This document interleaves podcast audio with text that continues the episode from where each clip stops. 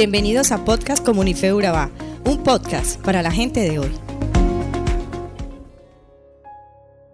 Primera de Corintios 14. Al estudiar este fragmento de la palabra a fondo, comprendí los objetivos de hablar en lenguas espirituales y hablar profecía. Por mucho tiempo estuve errada en cuál era la adecuada práctica de las mismas. ¿Quieres descubrirlo también? Te invito primero a leer el capítulo completo en tu Biblia pues está súper interesante y luego continúas con el podcast para que escuches la explicación que Dios a través de su palabra nos quiere enseñar hoy. Definamos ambos conceptos. 1. Profetizar. Es un don dado por Dios. Es la capacidad de hablar a otros con la verdad de Dios, con un motivo especial. Instruir, corregir, advertir a las personas acerca de cómo vivir para Dios. ¿Cómo se hace? En la iglesia al dar una predicación, al tener un grupo de oración donde hablas de la palabra de Dios, cuando hablas con un amigo y lo animas a vivir para Dios, cuando construyes un podcast para explicar y edificar a otros basados en la palabra de Dios. Simple. Cuando hablas de la palabra de Dios con otros, estás profetizando sus verdades para un futuro tuyo y de los demás en la eternidad. Ahora, ¿qué es hablar en lenguas angelicales, también llamadas idiomas desconocidos? Es un legítimo don del Espíritu Santo donde tienes una conversación con Dios que solo tú y Él comprenden. Ambos son importantes, pero en este capítulo Pablo quería corregir algo muy importante, y es que el hablar en lenguas estaba trayendo desorden y problemas a la iglesia. Además, quienes poseían este don se estaban creyendo superiores espiritualmente a los demás y habían perdido el verdadero sentido de estos dones, que son para el beneficio de la iglesia, y para lograr alcanzar la unidad entre ellos. Los dones que Dios nos da deben ser ejercitados para beneficio de la Iglesia, no para vanagloria de nosotros mismos.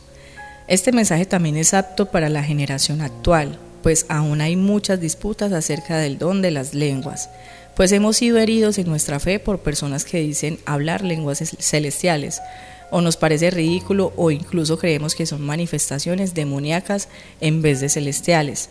Pero es importante que tengamos en cuenta que enseña Pablo de las lenguas celestiales.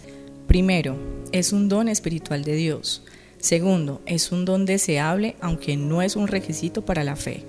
Tercero, es menos importante que la profecía y la enseñanza. Aunque Pablo hablaba en lenguas, fue enfático que su deseo era que todos profetizáramos, es decir, que prediquemos la palabra de Dios, no importa el escenario ni la cantidad de oyentes. La profecía beneficia a toda la iglesia, pues la instruye y la edifica en la verdad. Y el hablar en lenguas angelicales solo beneficia a quien tiene el don de expresarlas y de interpretarlas.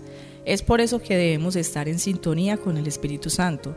Pablo decía que prefería hablar cinco palabras que sus oyentes pudieran entender comparado con diez mil que nadie entendiera. Al predicar debemos tener la misma motivación de Pablo, animar y edificar a los demás. El uso egoísta de los dones puede llevarnos a prestar demasiada atención a nuestros propios deseos, ideas o expresiones espirituales, y esto podría llevarnos a abandonar el verdadero deseo del Espíritu de Dios y herir a quienes nos escuchan. Tener discernimiento y ser claros para dirigirnos a Dios incluso cuando le cantamos. Hacernos conscientes de que hablamos con Dios, qué le decimos, qué le prometemos. Algo importante que adiciona Pablo en este capítulo, en el verso 26, es un llamado a quienes sirven en los ministerios que componen la iglesia, más especialmente al ministerio de adoración, y es un llamado a hacerlo en orden, para que esto fluya responsablemente, las personas que sirven en este ministerio deben de hacerlo con las siguientes motivaciones.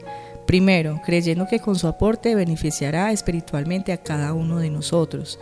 Segundo, deben sentirse contribuyentes porque esto genera algo que se llama sentido de pertenencia. Y lo último y más importante es estar motivados por el amor.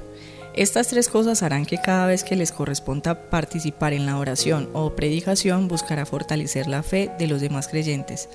Es curioso leer que en el verso 34 Pablo ordena que las mujeres debían permanecer en silencio durante las reuniones de la iglesia, pero cuidado, no podemos malinterpretar sus instrucciones, es por eso que un texto sin contexto se vuelve un pretexto, pero ya te voy a decir cuál era el fundamento de esta ordenanza de apariencia muy machista. Está claro que las mujeres oraban, profetizaban y recibían dones espirituales al igual que los hombres, y lo podemos ver en los versos del 12 al 14. Ellas contribuían y hacían un aporte muy significativo en el cuerpo de Cristo, pero habían dos razones por las cuales Pablo decía esto. Primero, en la cultura de Corinto no se permitía que las mujeres confrontaran a los hombres en público, y había sucedido que algunas mujeres creyeron que en su libertad cristiana tenían derecho a hacerlo, y esto estaba trayendo división a la iglesia.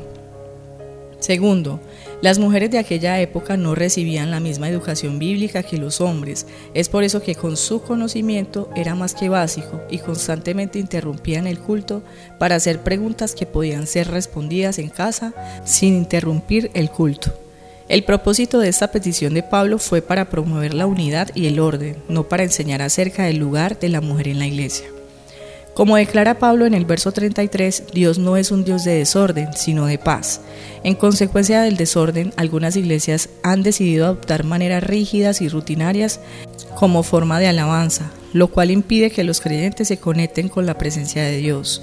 Cuando hay caos y división, no hay lugar para la presencia de Dios. Demos gracias por el orden y la creatividad que caracteriza nuestra iglesia. Y oremos. Te agradecemos Señor por nuestra comunidad cristiana de fe, porque a pesar de nuestra humanidad, el fundamento de la misma es el amor y el deseo de agradarte. Ayúdanos a movernos con motivaciones correctas y es promover la fe y la unidad en la iglesia para que seamos edificados en ti. Te amamos Dios. Amén.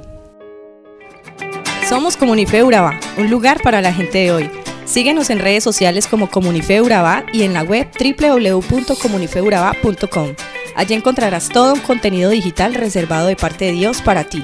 Nuestras reuniones miércoles 7 y 30 pm, toda una experiencia de oración y domingos 9 y 30 am destacamos la importancia de Dios en nuestra vida al compartir en familia.